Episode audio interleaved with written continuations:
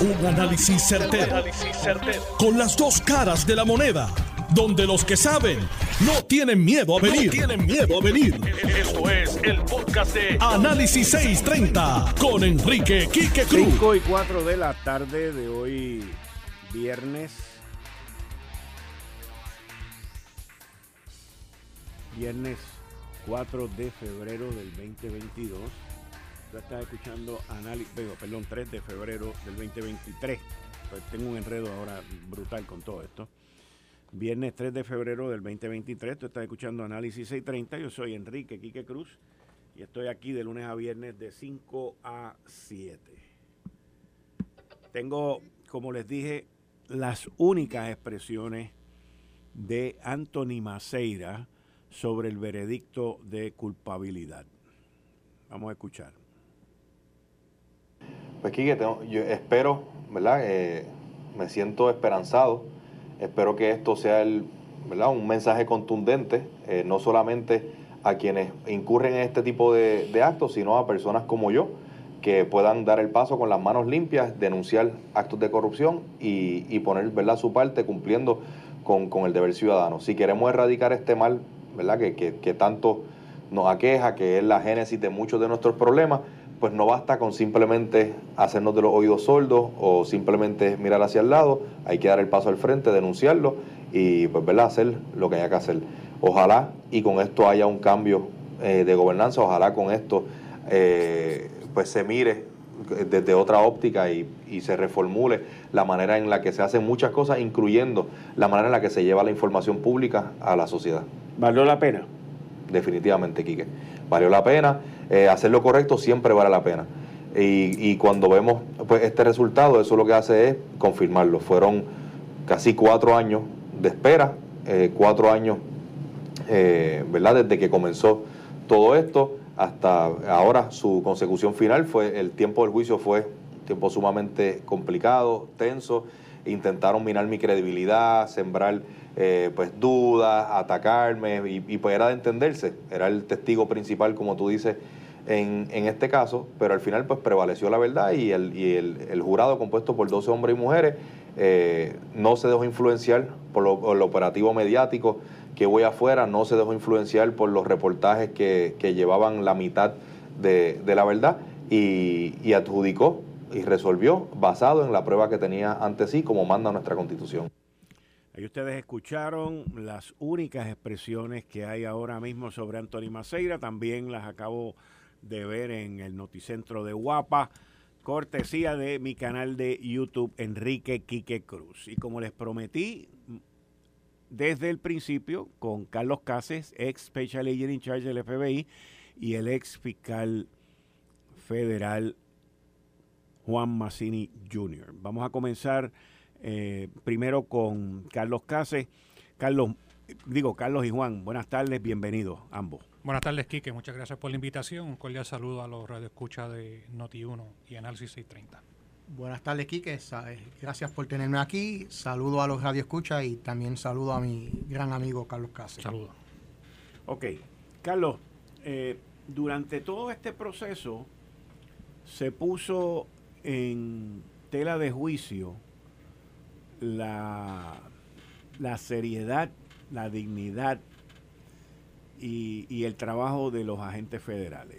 Eh, no solamente de los agentes federales que laboran para el FBI, pero también de Fiscalía Federal, cuando y también de los agentes federales, porque se, se filtró supuestamente un resumen de una entrevista con Ricardo Rosselló del 2020 y dijeron que un agente federal había sido la persona que filtró eso. O sea, aquí hubo en las últimas 72 horas un, un ataque intenso a la institución y a las autoridades federales. Te pregunto, eh, ¿cómo tú mirando todos esos ataques que se llevaron en contra de la institución federal, una de ellas con la que tú trabajaste por más de 25 años y la otra con quien trabajaste también muchos años, ¿cómo tú ves esos ataques y qué era lo que se estaba buscando? Quique, mi, a base de mi experiencia y, mi opinión, cuando yo vi la publicación de ese extracto de una entrevista que se le hizo al doctor Ricardo Rosselló en el 2020 como potencial testigo en este caso donde se le acusó al señor Sixto George. Yo eh, me quedé me quedé atónito, eh, francamente, porque sabiendo cómo, cómo funciona cómo funciona esto, ese documento que es el FD 302, que es el documento donde se resume la entrevista de las personas que los agentes del FBI eh, llevan, llevan a cabo. Y en este caso, aunque no estuve involucrado obviamente, porque ya yo no estoy en el FBI, eh, normalmente o siempre en el descubrimiento de pruebas se le entrega un, toda la prueba eh, digitalmente a la defensa, también se le, se le entrega digitalmente a la fiscalía, particularmente al fiscal o los fiscales que están procesando el caso en unión a los agentes del FBI y obviamente los agentes del FBI que están envueltos o involucrados en la investigación tienen acceso a ese documento, prácticamente todos los documentos del caso. El FBI tiene un programa de manejo de casos, se llama Sentinel, y puedo hablar de esto porque está públicamente en el Internet. Sentinel eh, es el, el el programa que utiliza el FBI para el manejo digital de los casos. Este caso en particular, yo me atrevería a apostar de que el caso está restringido en el sistema por, por, el tipo de caso que es y por lo que implica y por los testigos que estaban involucrados en el caso, particularmente el doctor Ricardo Rosselló, para, obviamente para evitar de que, de que haya oportunidad, oportunidad de que se filtre la información que esté en el caso.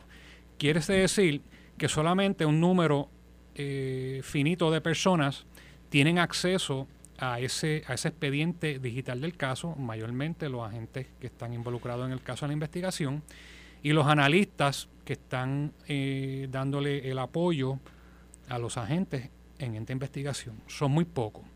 En el caso de la entrevista del doctor Rosselló, o cualquier entrevista que lleven a cabo la gente del FBI, y que normalmente participan dos agentes en esas entrevistas, eh, máximo tres. El FBI no lleva a cabo entrevistas por comité. Cuando digo por comité es que no va a un grupo completo, cinco o seis personas, entrevistar a una persona, porque eso es contraproducente y no, no se hace. Yo escuché en un medio en estos días eh, un audio donde se le adjudica la, la filtración de ese documento a un agente del FBI y que, y que ese documento no se iba a hacer público para proteger la identidad de la persona que lo filtró, que alegadamente, según el audio que yo escuché, es un agente del FBI. Para mí, Quique, eso fue un, eso es un grave error y me explico. El Departamento de Justicia Federal, el FBI y sus otras dependencias, cuando hay filtraciones, se puede abrir, si hay una petición, si hay una querella, una investigación interna para tratar de determinar de dónde surgió esa filtración. Y entonces esa, en el caso, en este caso en particular, esa investigación de surgir no se llevaría a cabo por personal del FBI en Puerto Rico, se llevaría a cabo por personal del FBI en Washington DC que vendrían a Puerto Rico a llevar a cabo esa investigación. Lo primero que ellos harían es verificar eh, y hacer una auditoría del sistema Sentinel, eh, una auditoría electrónica, a ver quién accedió al archivo del caso, quién, accedió a ese documento en particular, si se imprimió, ese tipo de cosas, eh, y, a quién entonces externamente al FBI se le entregó, se le entregó a Fiscalía, se le entregó a, a la defensa. Y en el caso de los empleados del FBI, y hasta los del Departamento de Justicia, si está involucrado la oficina del Inspector General del Departamento de Justicia, eh, normalmente se le da un polígrafo a esas personas, a esos empleados del Departamento de Justicia. Administrativamente, un empleado del Departamento de Justicia no puede negarse a tomar un polígrafo. Y, de darse esa, situación, si la filtración hubiese sido de uno de los agentes o de, alguien del Departamento de Justicia, y ese polígrafo no lo pasa, esa persona queda obviamente, luego de concluir la investigación, eh, quedaría despedida y potencialmente podría enfrentar cargos criminales si se determina que violó algún, eh, estatuto federal criminal. Por eso es que lo, los agentes del FBI frecuentemente se, le, se les machaca que no se puede filtrar la información, que el filtrar la información no solamente es en contra de la política del Departamento de Justicia, pero que también es ilegal, y que, y que de hacerlo, pues, y se la, y se, se lleva como una investigación, las probabilidades de que se identifique a la persona o a las personas que lo hicieron son, son bien altas. Así es que si, si estaban tratando de proteger a la fuente, diciendo que no iban a, a, eh, a, a divulgar el documento completo para proteger a la fuente, que un, un agente del FBI, no, no creo que le hicieron un flaco servicio aquí, que en mi, en mi opinión. Licenciado Juan Massini, el, cómo, cómo vio usted, desde un punto de vista de haber sido fiscal federal, todo este proceso en estos 10 días, pero principalmente en las últimas 72 horas, los ataques que se le hicieron a la institución federal al gobierno federal, a, las agencias de ley y orden, a fiscalía e inclusive al juez Besosa. Pues de nuevo, buenas tardes a los Radio Escucha y buenas tardes, Quique y Carlos. Eh, yo te tengo que decirle este, la verdad, Quique, o sea, eh, eh, los ataques, o sea, aquí todo el mundo estaba haciendo su trabajo. Este, el juez estaba haciendo su trabajo, los fiscales estaban haciendo el de él y la defensa estaba haciendo pues también su trabajo. O sea, tienen ellos tienen un derecho a, obviamente, a defender un derecho constitucional. Eh, no creo que, es productivo este, uno atacar las instituciones. Eh, no creo que es productivo atacar a las partes, igual que de parte y de parte. O sea, no creo que, sea productivo. Y, y creo que uno debe de, extrapolar y uno echarse hacia atrás y ver el contexto en que, en que ocurren. Definitivamente, cuando uno es un oficial del tribunal, eh, como son, somos todos los abogados, pues uno tiene que tener este un, eh, un decoro, también uno tiene que tener, eh, tener este, un cierto barómetro en, cómo uno eh, maneja esos temas. Eh, obviamente el, acusado tiene su derecho a la libre expresión, sin embargo, parte de lo que eh, hay que tener en cuenta es que aún existía una, una orden de, del tribunal de, delimitar los comentarios que se, que se hacían. el hecho de que el, caso lo tenía el jurado, y no me consta a mí, pero a no ser que el juez haya dicho ya no, ya no existe la orden de mordaza, lo cual no entiendo que eso no había ocurrido, pues entonces aún existía la orden del juez de, y eso hay que respetarla tanto las partes como, como el abogado. O sea que aquí también pudiera haber un, tema de una violación de, de, la orden del juez de, limitar los comentarios que, se hacen, porque el caso, por ahí he escuchado gente decir, bueno, es que ya se acabó el caso porque eh, estaba el, jurado deliberando. No, no, el caso no se ha acabado. Se acabó el paso de la prueba, pero el caso no se había acabado. El caso todavía seguía porque el caso no concluye hasta tanto eh, hay una sentencia final y firme. O sea, el, caso no concluye en términos legales hasta el 5 de, mayo que se dicta la sentencia o hasta que se termine el proceso apelativo? No, bueno, lo que pasa es que ya entonces está el proceso apelativo. O sea, una vez que Pero entonces el caso concluye el día de la sentencia. Sí, o sea, eh, el, caso técnicamente concluye, o sea, con, la sentencia. No con el veredicto como ah. hoy. Eh, fíjate, muchas veces cuando, cuando acaba el veredicto, ya la, la orden de mordaza, el juez usualmente eh, pues pues, o la quita o todo lo demás, en parte porque parte de lo que se quiere hacer cuando se limitan los comentarios y lo demás es para evitar influenciar al jurado. Y ya pues en cierto sentido, ya eso acabó. Claro, aquí te va otra. Si algo sucede y revierten el caso de vuelta para, para un nuevo juicio o todo lo demás, pues entonces eh, puedes estar haciendo comentarios que influyen a un posible jurado posterior si hay, si hay un error donde deciden hacer un nuevo juicio. Ahora, durante la tarde de ayer, en su salida del tribunal, Sixto George arremetió contra Raimundo y todo el mundo, incluyendo al juez.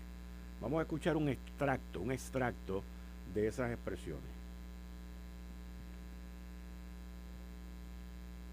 Dame un break. Porque yo no estaba arrestado en agosto del 19. Porque yo Ahí va.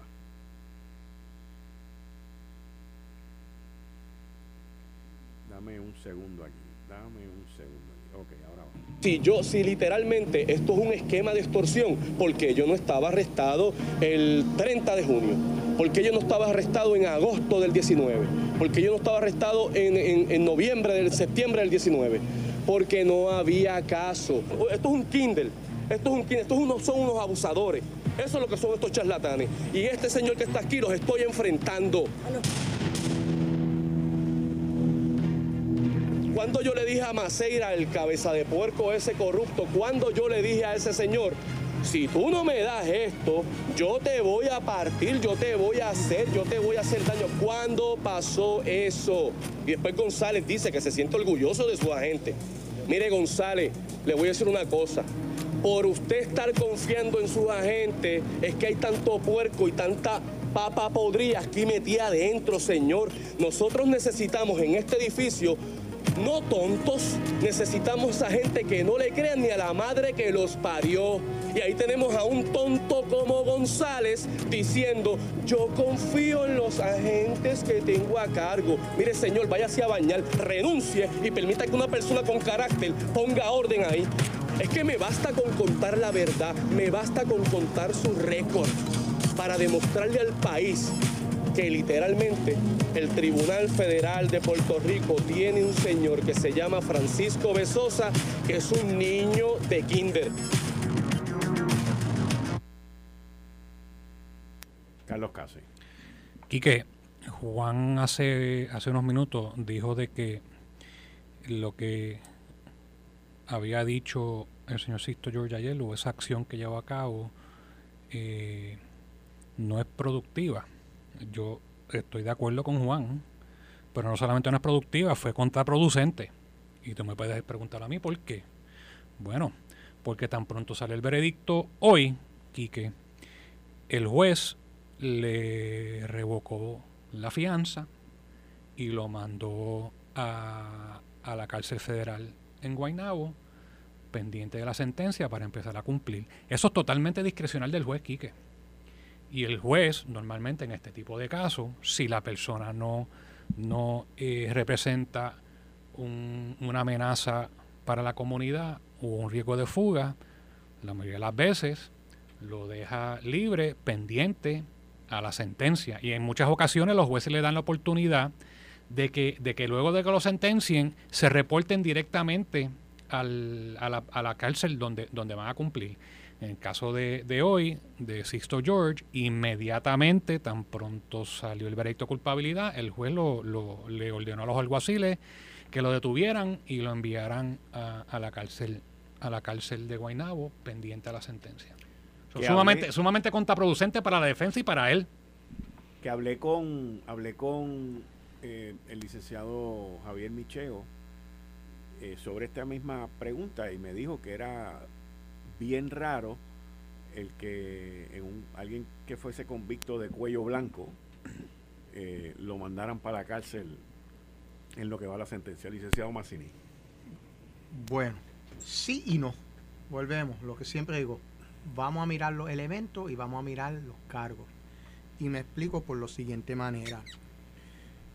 Vamos a hacer un breve trasfondo. Inicialmente, eh, la radioaudiencia tiene que entender que cuando uno todavía está en el proceso de juicio, eh, se le presume inocente y por eso pues también pues tiene el, eh, tema de la fianza eh, y existe todavía la presunción de inocencia. Una vez que el jurado regresa o la persona se declara culpable en el, en el caso de una declaración de culpabilidad, pero una vez que el jurado regresa con, con una este veredicto de culpabilidad, ya no existe la presunción de inocencia, ya eres una persona que ha sido convicta, o sea que ya esa presunción desaparece y entonces, bajo las reglas este, eh, y la ley federal, pues lo que sucede es técnicamente procede la encarcelación. Lo que pasa es que hay unos elementos donde el abogado de la defensa y a veces la fiscalía también está de acuerdo, dicen no tenemos objeción a que mantenga sus mismas condiciones de fianza, y,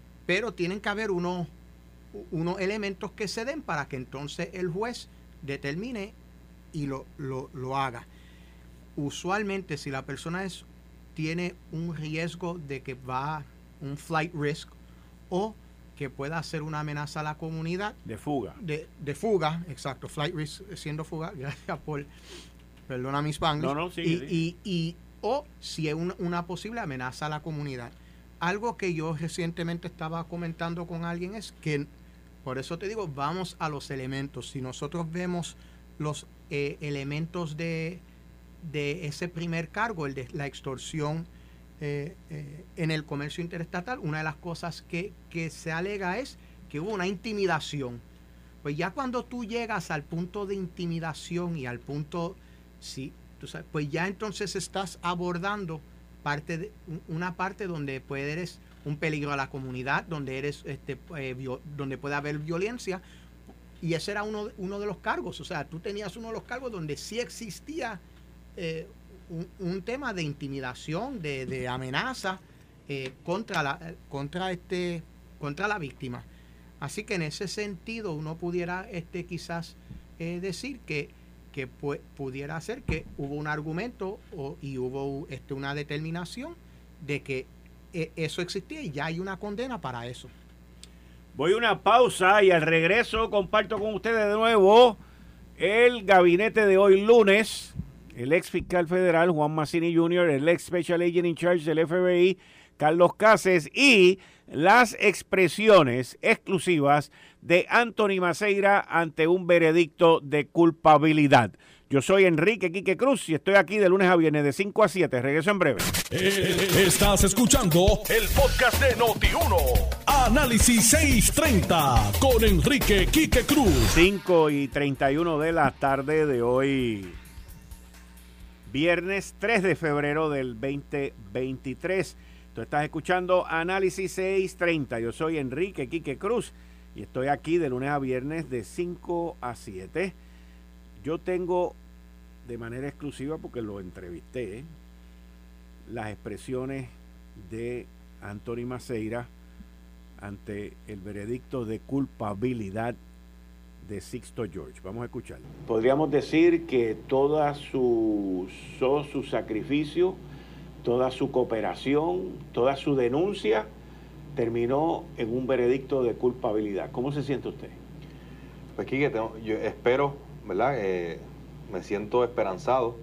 Espero que esto sea el, ¿verdad? un mensaje contundente, eh, no solamente a quienes incurren en este tipo de, actos, sino a personas como yo, que puedan dar el paso con las manos limpias, denunciar actos de corrupción y, poner ¿verdad? su parte cumpliendo con, el deber ciudadano. Si queremos erradicar este mal ¿verdad? Que, tanto nos aqueja, que es la génesis de muchos de nuestros problemas, pues no basta con simplemente hacernos de los oídos sordos o simplemente mirar hacia el lado, hay que dar el paso al frente, denunciarlo y pues ¿verdad? hacer lo que haya que hacer. Ojalá y con esto haya un cambio eh, de gobernanza, ojalá con esto eh, pues se mire desde otra óptica y, se reformule la manera en la que se hacen muchas cosas, incluyendo la manera en la que se lleva la información pública a la sociedad. ¿Valió la pena? Definitivamente, Quique. Valió la pena. Eh, hacer lo correcto siempre vale la pena.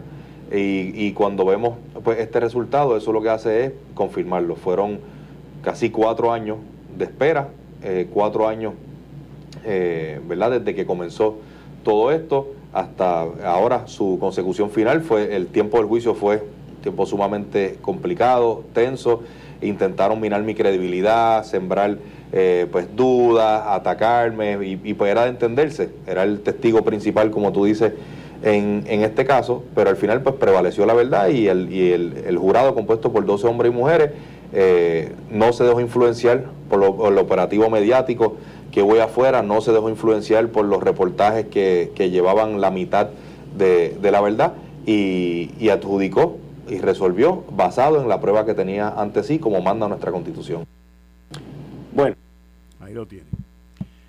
Bueno, volviendo acá al análisis de, de todo esto que ha transcurrido, licenciado Juan Massini Jr., en términos de condena, en términos de sentencia, ¿qué le espera en la parte baja o en la parte alta por eh, haber encontrado a Sixto Díaz Colón, a Sixto George culpable? Y me imagino que los, las sentencias de todos estos cargos pues son recurrentes, o sea que no es una más una más una, no son tres, sino que es una y el tiempo. Bueno, son tres, lo que pasa es que se cogen usualmente concurrente y no consecutivamente. Correcto. Pues, pues, mira, aquí que cada cargo, obviamente, tiene, cada cargo pues tiene que, eh, tiene su propia condena. Eh, bajo el primer cargo, que es el de extorsión con interferencia este, al comercio interestatal, bajo las guías de sentencia, el juez puede, digo, bajo las guías de sentencias te hacen referencia a a cuatro distintos articulados dentro de las guías de sentencia y va, y va a depender qué es lo que recomienda eh, eh, la oficina de probatoria, qué es lo que va a cuál es la posición de la fiscalía y cuál es la posición de la defensa. Porque cada una de esas cuatro tiene una, tiene una sentencia que sería distinta, y me explico. La primera, que no estoy muy seguro que aplique porque sería bajo un, tipo de robo, o sea que esa quizás no, pero es esa a la que hace referencia sería un, una, un total offense level, ¿no? Que de 22, que sería 41 a 51 meses. Ok. Digo, y quiero hacer la salvedad, esto es a, simple vista, porque al momento de la sentencia, eh, las partes, la defensa puede solicitar eh, que el juez haga unas desviaciones hacia abajo y la fiscalía pudiera pedir unas desviaciones hacia arriba. Inclusive la defensa puede pedir probatoria. Bueno, pudiera pedir que sí, o sea, eh, la discreción la tiene totalmente el juez para determinar a base de lo que le presenten las partes dónde debería de ir. Así que en ese sentido, eh, la otra es una extorsión por fuerza, pero todas estas contemplan un tipo de, de, como una, un tipo de violencia de agresión, de, agresión. Así que en realidad las dos que quizás mejor apliquen es la 2B 3.3, que es la extorsión normal, que esa sería un, a base de un número en la guía de sentencia, un número 11, ¿no? Que esos son 8 a 14 meses. Pero ¿qué sucede? También las guías de sentencia te hablan de la sección 12.1.1. Si te vas por la sección 12.1.1, eh, eso puede ser eh, un total de puntos de 28, que cuando tú traduces eso son de 78 a 97 meses. Entonces, el cargo 2 se iría más por la 2.3, que serían 8 a 14 meses. Y entonces tiene el cargo 3, que es el de eh, destrucción, falsificación, alteración de eh, documentos o de prueba que es, parte de una investigación. Eso empieza con un número 14 y pudiera haber un ajuste de hasta 3 puntos dependiendo de la severidad de lo que se destruyó. Así que en esa puede ser entre 24, 30 o 15, 21. Así que if we look at 24, 30, 15, 21 meses. Meses, sí, cuando te estoy hablando, te estoy hablando de meses, no de años. Así que por el, el, vamos de atrás, por el tercer cargo, pues está mirando entre 24, 30 o 15, 21. Por el segundo cargo está mirando de 8 a 14 meses. Y dependiendo de qué, si, qué articulado le van a poner, o es 8 a 14 o 78 a 97 meses. Eh, o sea que o sea que de lo menos lo menos son 8 meses y lo máximo son 90 y pico de meses 97 dependiendo de entonces de qué de qué sección le, apliquen. Eh, en la mayoría de estos tipos de casos.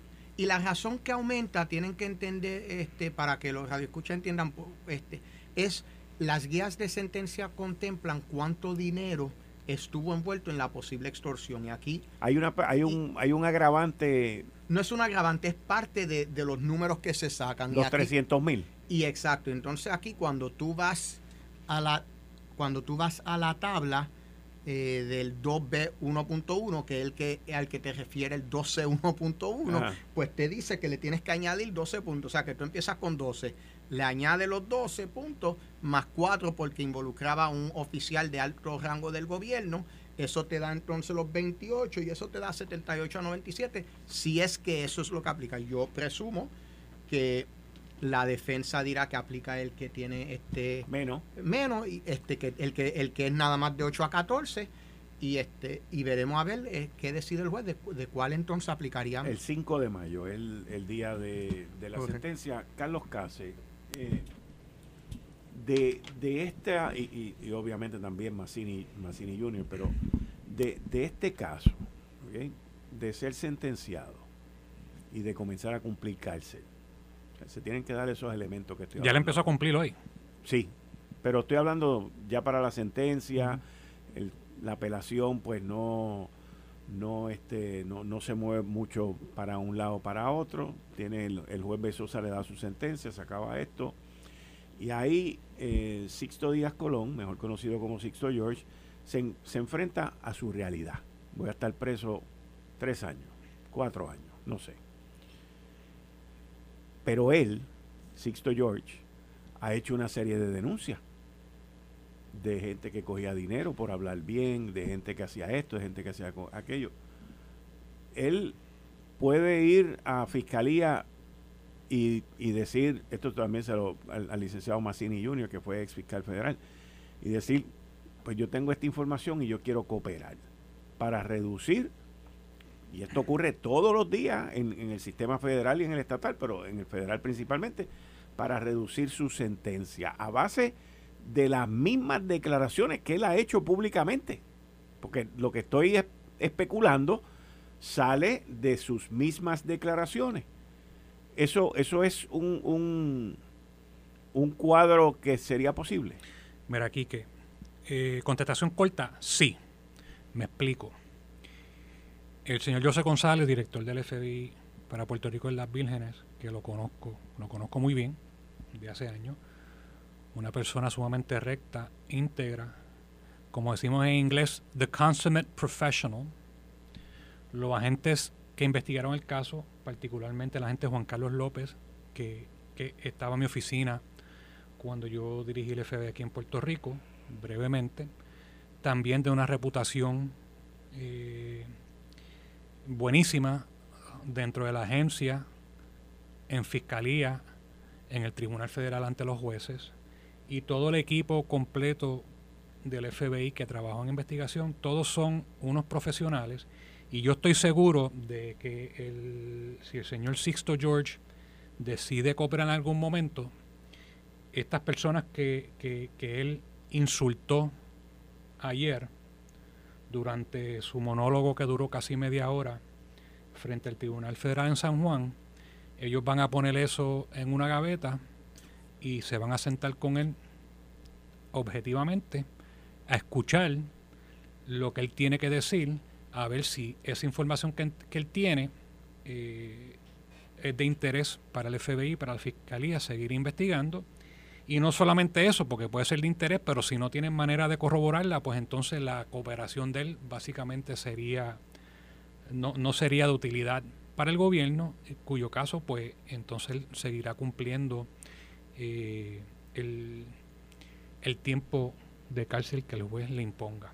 Como dije en otro medio hoy en la tarde, si de lo que ha dicho el señor Sixto George, de que él tiene mucha información y que de otras personas en los medios que han cometido delitos de extorsión, de payola o lo que sea, él, es, él, tiene la llave de su celda para poder salir mucho antes de, de, de, tener que cumplir su sentencia a base de su cooperación. Juan, no sé si quieras añadir. Sí, pues mira, aquí que eh, bajo las reglas de sentencia de procedimiento criminal, existe la regla número 35. Y digo, hay otras avenidas, pero básicamente la regla 35 lo que te dice es que luego de una persona este, básicamente eh, ser condenada, este, dentro de un año, si la persona, el gobierno puede pedir que se le reduzca la sentencia, si esa persona eh, sale y, coopera de una manera sustancial con el gobierno. O sea que a contestación de tu pregunta, eh, existe el mecanismo para que una persona, ya sea Sixto George o cualquier otra este, persona que, que, sale convicta, existe eh, un mecanismo para ir y colaborar con, con el gobierno federal luego de, de una condena? Sí. Ahora, también todo eso se tiene que evaluar porque habla de ayuda sustancial, así que ayuda sustancial usualmente conlleva, por ejemplo, tener información que no tienen los federales todavía, que sea una información que de verdad lleva, o sea, no es chisme, pero que tenga una, una evidencia contundente y sólida. Así que conlleva muchas distintas este, eh, ¿no? renglones y entonces el proceso sería la persona pues colaboraría y de colaborar entonces le compete a la fiscalía llevar entonces ante el juez y decir, por favor, redúcele la, la sentencia porque esto fue todo lo que hizo eh, con nosotros. Así que existe eso. Yo en, en casos, eh, tuve algunos casos cuando era fiscal que, que hice eso. O sea, no es algo recurrente, no es algo común, no es algo que se da este, a menudo, pero sí es algo que existe y que, y que las reglas de, procedimiento este criminal pues permiten eh, en ese sentido. Así que eso es uno de, los mecanismos que le, que, le, que le conviene y que tiene Sixto George entonces para poder entonces tratar de, poder entonces reducir su sentencia, porque las reglas de procedimiento criminal, así, lo que sí es importante, eh, Quique, para para los que bajo esta regla eh, hay mucho que, la regla habla de un año, o sea que tiene que de cierta manera comunicar que quiere hacer esto dentro de un año, o sea, no puede esperar, bajo esta regla, este, no puede esperar cuatro o cinco años para entonces venir. Juan, pero para, para aclarar de escucha, eh, eh, cooperación sustancial usualmente implica que esa cooperación conlleve investigaciones nuevas o expansión de investigaciones ya existentes, que esa cooperación sustancial lleve a acusaciones, eh, ¿verdad? Eh, más adelante a base, de, a base de esa cooperación. Y muy importante es que esa información que el acusado provea pueda ser corroborada por los agentes. Eso era lo otro que iba a decir, o sea, o, sea, o quizás ya tienen la información y, y esta evidencia eh, que, le dan, pues es una manera de corroborar o este, este, algo que ya tienen en proceso y que lo ayuda a ellos para entonces poder este, o generar nuevos casos o poder adelantar casos que ya tienen que ya tienen. Correcto. Eh, o sea que el mecanismo existe, pero no es un mecanismo común, no es un mecanismo usual y este, eh, pero el mecanismo existe. Ok. Y entonces entramos ya en la parte de, que le pueden de que pueden pedir una probatoria, él va a tener un oficial de probatoria. Aquí se hace un informe de presentencia, ¿verdad? Sí, Iván puede abundar más en eso, pero rápidamente eh, voy, voy, lo que te puedo decir, Quique, es que en este momento el mejor amigo o amiga del señor Sixto George, aparte de su abogado, que es Rafael Castrolán, es ese oficial probatorio de probatoria, porque ese oficial es el que va a preparar ese informe presentencia, que es el que el juez va a utilizar como base para la sentencia. Y, y si hay información negativa en ese informe, el juez la va a tomar en consideración o la puede tomar en consideración al momento de sentenciarlo. Pero si hay información positiva del señor Sixto George, también la puede tomar en consideración para que, y, y que pudiese favorecerle al momento de que lo sentencie.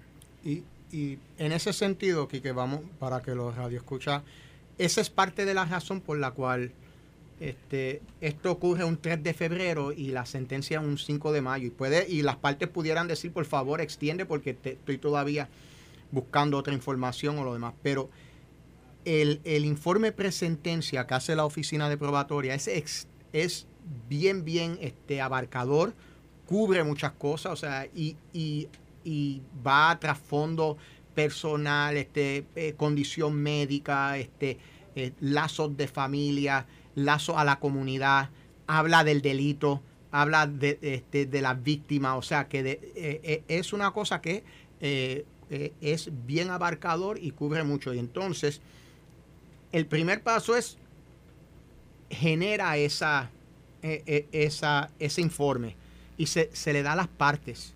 Y al juez. Las partes pueden objetar y decir, mira, entendemos que esto no aplica o entendemos que esto se te olvidó y deberías de añadirlo.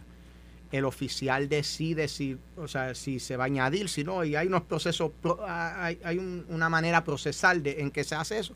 Finalmente está el documento final. Las partes pueden hacer este, sus mociones de por qué creen que hay una razón para que el juez se desvíe hacia arriba. La defensa usualmente hace para que se desvíe hacia abajo y entonces es que ocurre la sentencia. E, ese es el, mecanismo procesar y por eso este, obviamente toma, toma un tiempo en lo que eh, las partes leen, pueden entonces abundar, pueden objetar, se toman decisiones si la objeción es admitida o, no y se retira del informe o se añade al informe y entonces ¿qué se va entonces a la sentencia que emite entonces el juez. En términos de ahora vienen otra serie de casos en la Corte Federal que están ya en proceso. Uno de ellos es el de la ex representante María Tata Charboniel. Y hay otros casos más que vienen por ahí. Está el del ex alcalde de Guaynabo también, este Ángel Pérez.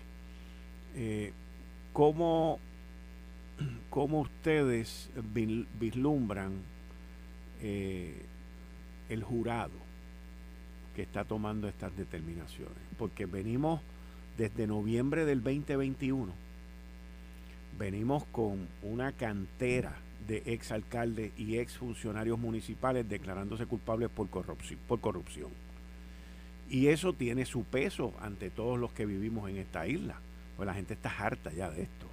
Y al tú estar harto de esto, pues tu nivel de tolerancia y de paciencia y el nivel más importante que existe en la sociedad de Puerto Rico, que se llama ay bendito, se agota. Lo pudimos ver aquí, en este caso. O sea, ese, ese jurado llegó a 24 horas la deliberación. Yo no creo. Ese jurado empezó ayer como a las 4 de la tarde y se fueron para su casa. Ah, después como a las 4 y pico, a las 5. Y llegaron hoy, desayunaron y almorzaron y se fueron. Ahí no hubo 24 horas de, deliberación, eso ya estaba, o sea, ellos estaban claros. También la prueba no era una prueba muy científica y muy, este, eh, muy, muy compuesta. Fueron muy pocos testigos. Y, también fueron pocos testigos. El, gobierno federal fueron ocho testigos, creo. Y la defensa no presentó nada. Entonces, con estos casos que vienen, que vienen por ahí, que son varios, ¿Cómo, cómo, cómo ustedes, y a base del comportamiento de este jurado también, cómo ven ustedes lo que va a ocurrir? Quique, eh, voy a, voy a usar una cita de la película Forrest Gump, cuando él está en el banquito eh, y dice, Life is like a box of chocolates, or you never know what you're to get. Pues los jurados son, el jurado es, es lo mismo, Quique y, uno nunca sabe lo que pasa por la mente de los jurados. Yo he visto casos donde yo pienso eso va a ser una convicción 100% garantizada y el acusado, los acusados salen absueltos y he visto otros casos donde he dicho ese, ese, ese caso está flojo, no lo han probado y sale culpable. O sea que es bien difícil de uno, de uno saber que yo entiendo que sería especulativo de mi parte eh, opinar sobre cómo, cómo van a ir cada de estos casos que tú acabas de mencionar, porque por, lo mismo que te acabo de decir. Sí, Kike, igual yo este, eh, no creo que es prudente estar especulando, y en parte porque nosotros, uno, no tenemos la prueba que sea que que, que podríamos decir que todas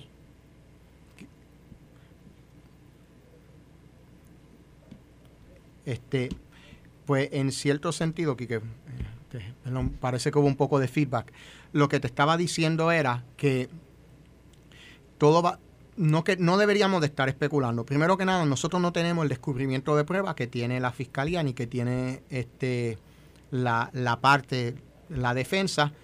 Nosotros, este, yo tengo que, yo creo que debemos de partir de la premisa de que el jurado, el que sea, va a escuchar la prueba, eh, va a esperar que la fiscalía pruebe su caso eh, y, que pues si la fiscalía prueba su caso va, va obviamente tener la convicción de, de, tener una, una, una condena y si la fiscalía no prueba su caso pues entonces o la defensa de cierta manera eh, cuarta este, eso, pues entonces eh, hará, lo, hará lo, que, lo que se le instruya a base de, lo legal, pero, pero sería un poco especular porque no estamos ahí, cada caso es distinto, como dijo Carlos, o sea, uno nunca sabe, o sea, hay casos que uno ve que donde ha habido una confesión y de repente se cae el caso y tú dices, ¿cómo se puede caer con una confesión? Pues se cae, tú sabes, pero y hay otros que que hay, hay gente que se han reportado donde dicen no hay ni una cintila de evidencia cómo fue que lo condenaron, porque no estamos ahí, no estamos escuchando, no estamos viendo y, así que yo, yo creo que los jurados en, en Puerto Rico, en, la federal, han sido unos jurados que han escuchado este, detenidamente los, este, lo, este, la evidencia y han seguido las instrucciones que se le da, da al jurado either way, para e, exonerar o para, para entonces encontrar al culpable. Ex Special Agent in Charge del FBI, Carlos Case, ex fiscal federal Juan Massini Jr., como siempre, agradecido. Muchas gracias a ustedes por estar aquí. Gracias a ti, Kike, por tenerlo. Y saludos a todos. Gracias, gracias. Esto fue el, podcast de Notiuno. Análisis 630 con Enrique Quique Cruz. Dale play a tu podcast favorito a través de Apple Podcasts, Spotify, Google Podcasts, Stitcher y notiuno.com.